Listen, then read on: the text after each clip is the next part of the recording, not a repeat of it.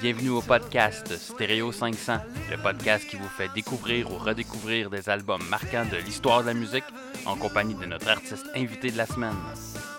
Cette semaine, on reçoit David Joubert et on parle ensemble de l'album The Battle of Los Angeles du groupe Rage Against the Machine.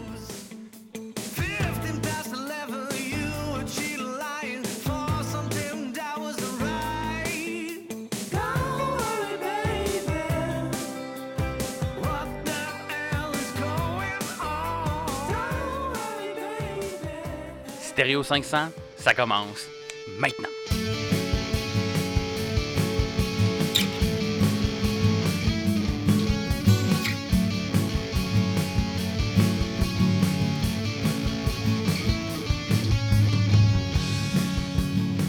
Bienvenue au deuxième épisode déjà de Stéréo 500. Vous avez pu entendre en introduction de l'album euh, Electric 8 euh, la pièce Four Days to Lie de notre artiste invité de cette semaine, David Joubert. Salut David. Salut Gabriel, ça va bien? Ça va bien toi? Oui, Ben Merci d'avoir accepté l'invitation euh, à Ben, ce à projet de podcast. Euh, fait que cette semaine, on parle ensemble de l'album The Battle of Los Angeles, The Rage Ouais. Against the Machine. On va y revenir un petit peu plus tard. On va commencer par parler de toi, qui est David Joubert. Un peu, présente-toi. Ben, David Joubert, c'est un auteur, compositeur, interprète. hein. Puis, euh, c'est ça. Dans le fond, euh, moi, je me, je me, je me décrirais comme un artiste euh, pop rock avec des tendances blues, je dirais, là. Donc, euh, ça ressemble un peu à ça pour quel genre de musique que je fais. J'ai quelques albums à mon actif. Un qui est sur Spotify en ce moment, qui est Electric 8, comme tu disais. Puis, c'est ça, là. on, on a euh, différents projets en même temps euh, par rapport à ça, là. Puis euh, un peu ton parcours, tu viens d'où, c'est quoi ton... Ben, moi, j'ai étudié au cégep de Drummondville en musique. Après ça, j'ai fait du conservatoire en guitare classique. Et puis, euh, c'est ça, j'ai fait euh, beaucoup de spectacles en tant que chansonnier aussi dans les dernières années, aussi avec mon band, mon trio. Donc, euh, en faisant des reprises, des shows de compo aussi. Fait qu'on on fait un petit peu de tout. Fait que ça fait un bout que, que tu roules ta bosse, comme on dit. Ouais, ça Quand fait même. un 4-5 ans là, qu'on Cool. roule nos affaires. Ah, c'est bon. ça. Écoute, on va, on va écouter un petit extrait d'une de tes, euh, de tes pièces, que je pense qu'il est aussi sur Electric 8, Ouais. euh, au beau milieu de la nuit. Fait qu'on écoute ça, puis on, on revient après. OK. Au beau milieu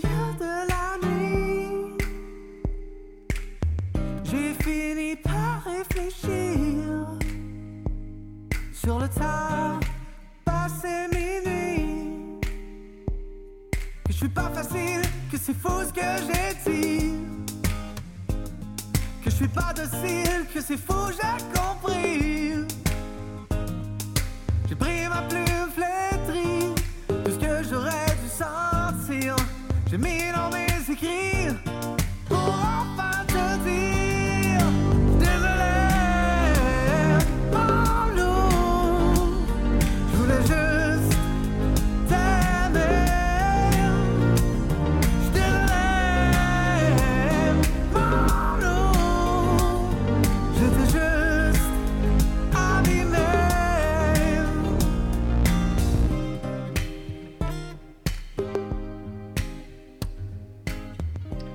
Donc, on vient d'entendre Au beau milieu de la nuit, euh, pièce, euh, pièce francophone qu'on a pu en- entendre, contrairement à la pièce euh, en introduction qui, elle, était en anglais. Ça m'amène à la question, quand tu fais une compo, comment tu décides, qu'est-ce que tu préfères, plus anglophone, plus francophone, ou comment tu décides qu'est-ce qui va...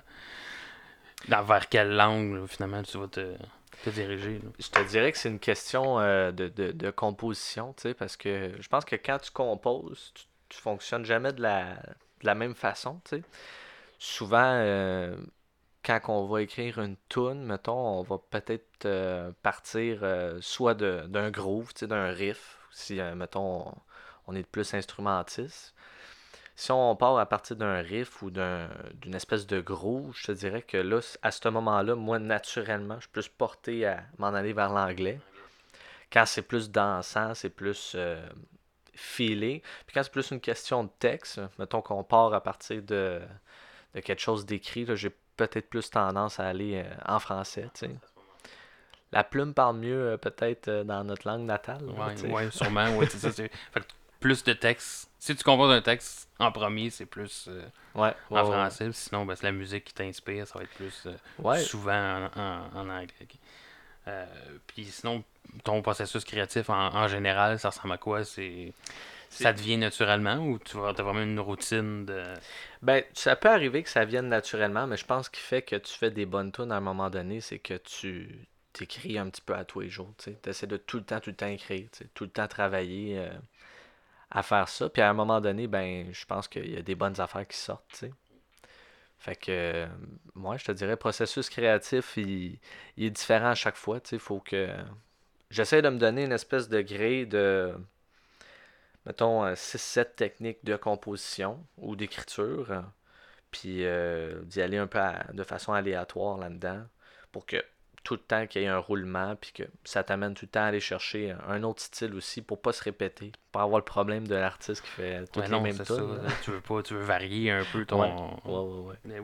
On est dans un contexte où on parle des albums, euh, des meilleurs albums de tous les temps selon le Rolling Stone Magazine.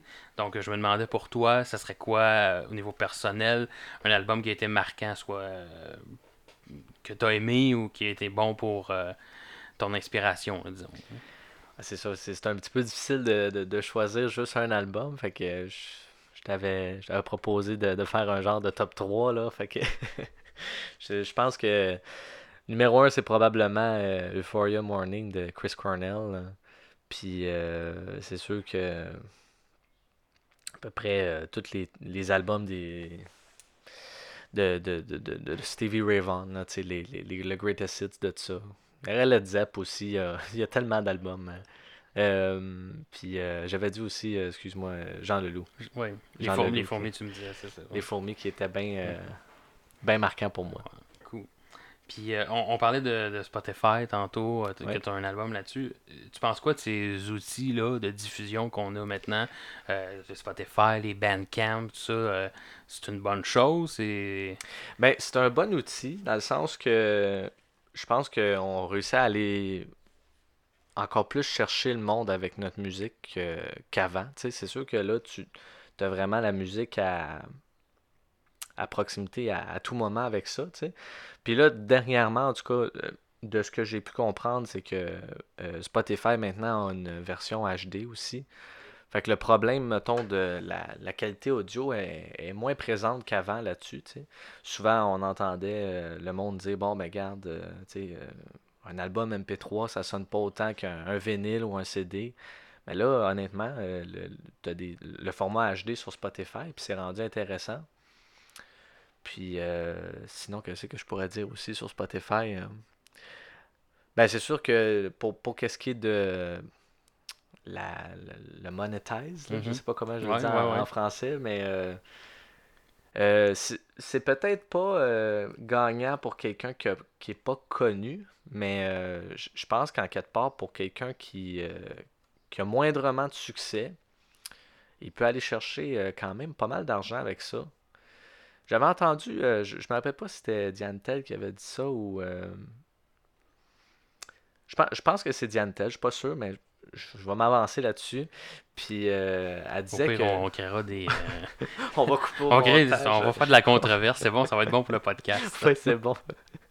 Puis, en tout cas, il me semble que c'était elle, j'avais entendu dire euh, qu'elle disait que, mettons, dans une année, elle, l'argent qu'elle pouvait aller chercher, mettons, avec Spotify, par rapport à ce qu'elle pouvait faire peut-être des années 80, avec, mettons, la cote de l'éditeur, son gérant, les studios, le producteur. Elle faisait plus d'argent aujourd'hui avec euh, ses droits d'auteur, avec le streaming, que là 20-30 ans, avec les albums.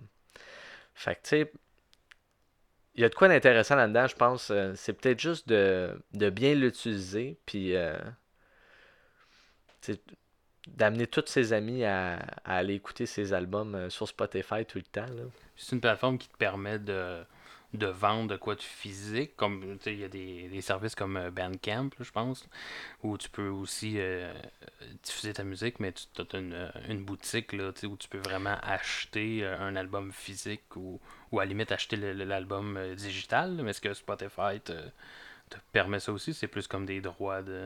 C'est plus les droits d'auteur pour euh, Spotify, mais euh, Bandcamp, je sais qu'il l'offre, Mhm. c'est que tu peux acheter l'album euh, physique si tu veux. Ce qui est quand même intéressant, tu sais. Au final, on essaie d'amener, euh, je pense, le maximum de monde sur, euh, sur notre euh, site web. Tout le temps, c'est ça. Puis euh, faire rouler les tonnes au max. C'est une question de diffusion Ouais, à ce ça. moment-là. Puis dans le fond, quand t'es t'es pas aussi connu qu'un Bruno Mars, Ouais. le but, c'est de faire entendre ta musique. Écoute, on va en entendre là, à l'instant. On va partir avec un autre extrait. Euh, la chanson euh, Who We Are Really. Euh, On sait que j'ai toujours tendance à inverser les, euh, les mots de cette, de cette, Oh, de oh, cette pièce-là. Écoute, on va y aller. On écoute un extrait de, de- de cette pièce.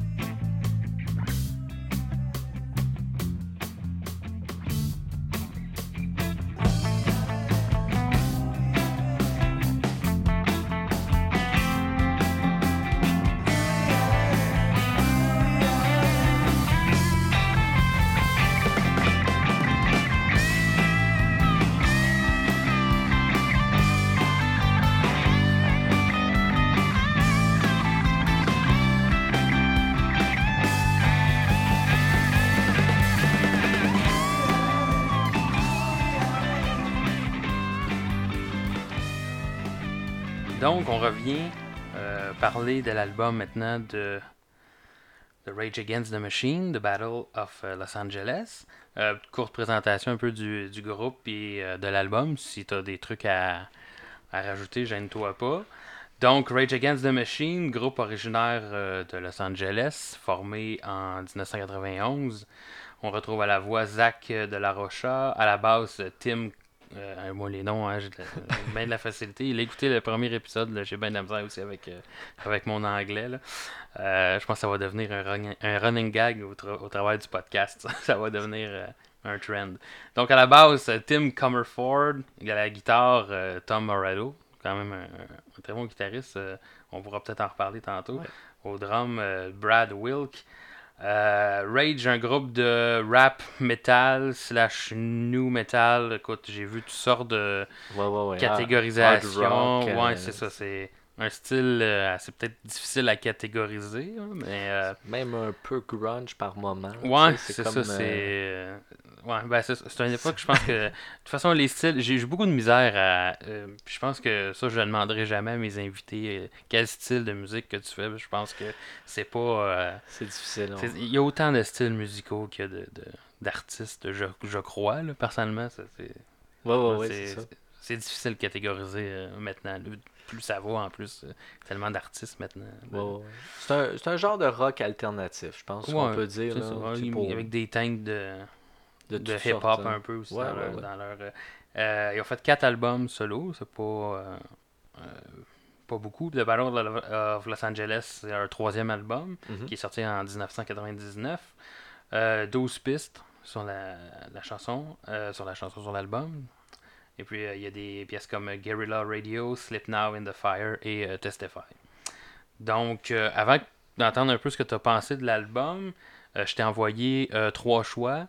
Euh, je vais les renommer, puis peut-être me dire euh, pourquoi tu avais choisi euh, l'album de Rage Against. Donc, évidemment, je t'ai envoyé The Battle of Los Angeles, Exile on Main Street des Rolling Stones, et puis Ramones des Ramones. Fait que pourquoi ton choix s'est porté plus sur, sur Rage Against?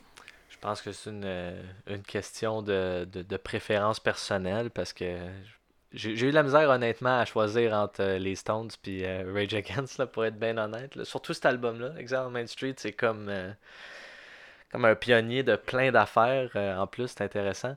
Mais j'ai été finalement avec Rage Against parce que c'est un troisième album. On reviendra en parler un peu tantôt. J'ai comme une théorie des troisièmes albums des artistes.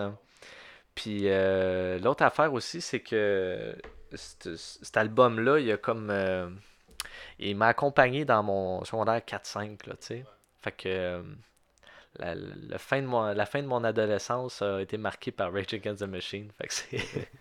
C'est un album de souvenirs. euh, Oui, oui, il y a un attachement euh, personnel un peu à ça, là. Puis t'as, t'as écouté l'album en tant qu'album, c'est-à-dire de la pièce 1 à la dernière pièce, ou Ouais. écouté vraiment... Puis pour toi, c'est quelque chose d'important d'écouter un album euh, en tant Oui, oui, qu'album? Ouais. Ben, surtout un album comme ça, tu sais, c'est... C'est un album thématique, ça. Tu sais, vraiment, on, on écoute la première piste jusqu'à la dernière, on, on sent une, une ligne directrice, euh, on sent que les artistes étaient à un, une espèce de moment, euh, tu sais, comme de créativité vraiment. euh.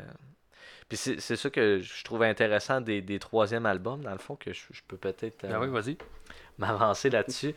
C'est Tom Petty qui dit que le troisième album d'un artiste, c'est là que ça passe ou ça casse. Dans le sens que t'es censé être au sommet de ta gloire à peu près quand t'es t'es musicien au troisième album. On parle d'un un gros album de grosse production.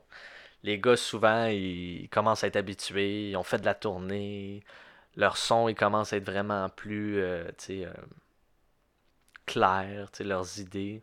Puis je pense que c'est c'est ça qui est intéressant dans cet album-là. Pour moi, en tout cas, c'est un peu le sommet de, de cette band-là, tu sais. Ben écoute, qu'est-ce que t'as pensé de, de l'album en général? Vas-y avec, euh, avec ta critique. Euh, ben écoute, euh, je te dirais que ce qui est intéressant dans cet album-là, c'est que il est groovy, il est, il est rock, il est agressif, tu sais, les, les paroles, tu sais, c'est- littéralement, pour moi, c'est- comme un poète, là, euh, Zach de la Rocha, puis euh, je pense que Tom Morello, il a été cherché, le guitariste, il a été chercher euh, vraiment euh, toute sa créativité pour les effets dans, cette- dans cet album-là. Ben, c'est ça qui le distingue beaucoup de cette- d'autres guitaristes, en fait. C'est qu'il utilise vraiment son instrument comme. euh, Ouais. euh, écoute, comme. C'est pas vraiment une guitare, là, tu sais. Il fait, il fait du scratch, il fait du. C'est Ouais. un instrument de DJ, là, finalement, là, Ouais, qu'il ouais. utilise. là, que c'est... Exactement. Puis avant de faire euh, Rage Against Machine, euh, Tom Morello était un DJ. C'est ça qui est drôle. Là. Mhm. Fait qu'on on suppose que l'inspiration vient de là en partie. Là. Il y a, il y a un bon. euh, un bon documentaire qui est, j'ai vu euh, sur le métal. Écoute, il faudrait que je vérifie, là, mais qui qui avait fait ça, là, mais c'est Metal Evolution, je crois. Justement, il y a un, euh, un bon épisode sur le rap metal, new metal, puis il y a des entrevues avec justement euh, le guitariste de, de Rage Against, là, qui explique tout euh, un peu comme comment il faisait. Puis c'était assez intéressant si vous si la chance d'aller, si nos auditeurs ont la chance d'aller euh, écouter ça, c'était Ouais, ouais, ouais, des, très, ben- des très, très bons euh, documentaires. là. Personnellement, je trouve euh, l'album est difficile à la première écoute. Moi, je, je connaissais de, de nom, je connaissais Rage Against. J'ai été plus, euh, si on compare dans à peu près les mêmes années, le même style, euh, j'étais plus Ok. que Rage Against. Fait que au niveau de la voix, du un peu criarde Ouais. euh, du chanteur, peut-être que ça, ça. Au premier écoute, c'est peut-être difficile. Il faut se mettre dans le Ouais, dans ouais, le bain, je pense. Absolument. Puis je pense que c'est c'est peut-être un peu plus difficile pour ça. Moi, ce qui m'avait vraiment euh, appelé quand que j'ai j'ai découvert cette band-là, c'était la guitare, tu sais, c'est sûr et certain. Puis tu sais, le, le groove du... C'est un power trio, cette band-là, Ouais. quand, quand on, on regarde ça. Puis euh, ben, peut-être que je te- je t'inviterais à aller écouter euh, Audio Slave, euh, si Oui, tu connais, ben oui, c'est- avec Chris Cornell, ouais. tu sais.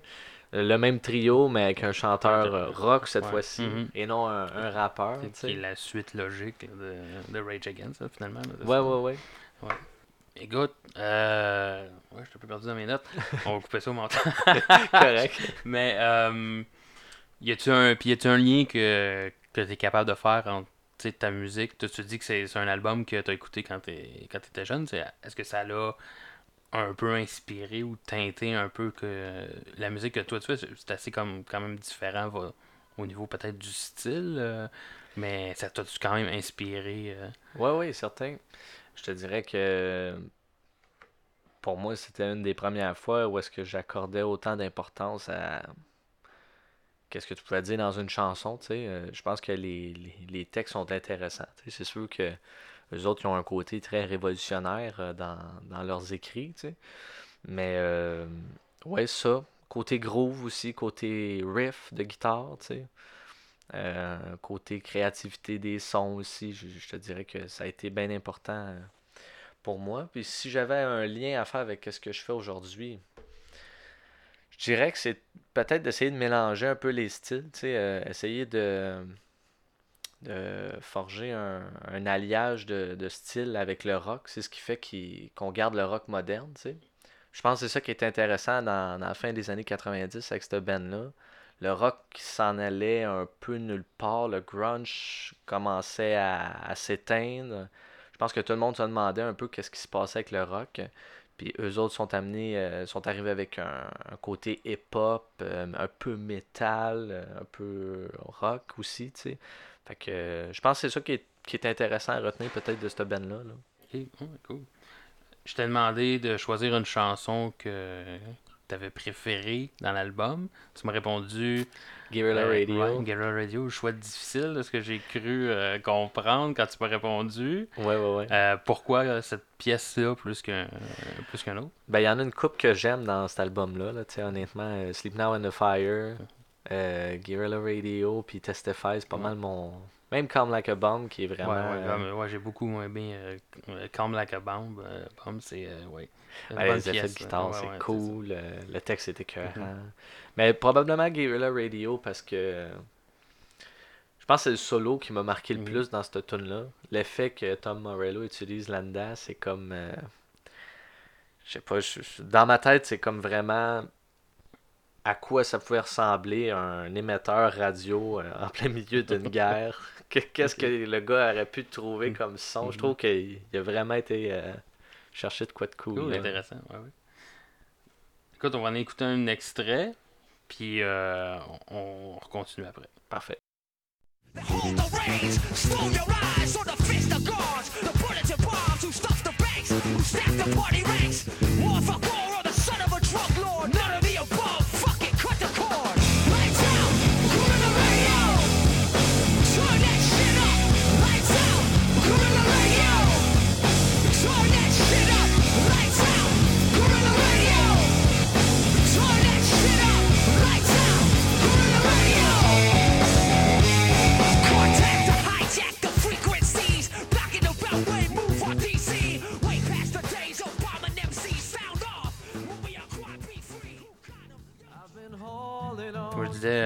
Pendant l'extrait, euh, il y, a- il y a de quoi de Guerrilla Radio qui, euh, qui me rappelait euh, le thème de Mission Impossible, fait par Limp Bizkit, dans à peu près les mêmes années en plus. On parlait Ouais, de ouais. Bizkit tantôt, c'est vraiment c'est assez spécial quand. La première fois que j'ai écouté en fait cette euh, pièce-là, Ça t'a fait penser m'a à fait ça. penser à, à ça. Écoute, David, euh, les projets à venir, euh, qu'est-ce qui s'en vient avec toi euh, ben écoute, euh, là, on est en train de faire un, gros projet d'album. Euh. Ce qu'on fait, dans le fond, c'est un album roman. C'est un petit peu différent. On essaie de trouver.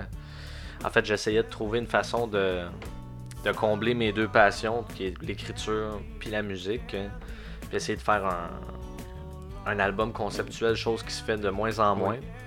Fait dans la prochaine année, on va, on va sortir 7 petit album, cette mini EP si on veut, qui va faire un gros album conceptuel à la fin. Puis euh, c'est ça, dans le fond, euh, si tout va bien, euh, d'ici la fin de l'été, on devrait avoir un volume 1, puis peut-être même un volume 2 de, présent sur, sur les plateformes. Justement, les plateformes qu'on peut te suivre, qu'on peut t'écouter, parler de Spotify, y a-tu d'autres endroits où... toujours mon site internet, davidjoubertmusique.com. Pouvez me suivre sur euh, Instagram, euh, sur euh, Facebook. J'essaie de- d'être plus actif là-dessus depuis quelques temps. Là. Donc, Parfait. Écoute, on va, on va aller te suivre avec plaisir. Donc, merci d'avoir été Ben, au merci de podcast cette semaine. Donc, euh, manquez pas le prochain épisode. Euh, on reçoit Andy Saint-Louis. On parle de l'album euh, Mott par le groupe Mott The Hoople. Je ne connais absolument pas ce groupe. C'est la première fois que je connais ça. Que j'entends ça en fait. Fait que euh, ça va être une belle découverte, je, je pense. Fait que, euh, écoute, merci encore David. Ben, merci à toi. Et on se revoit pour un prochain épisode de Stéréo 500.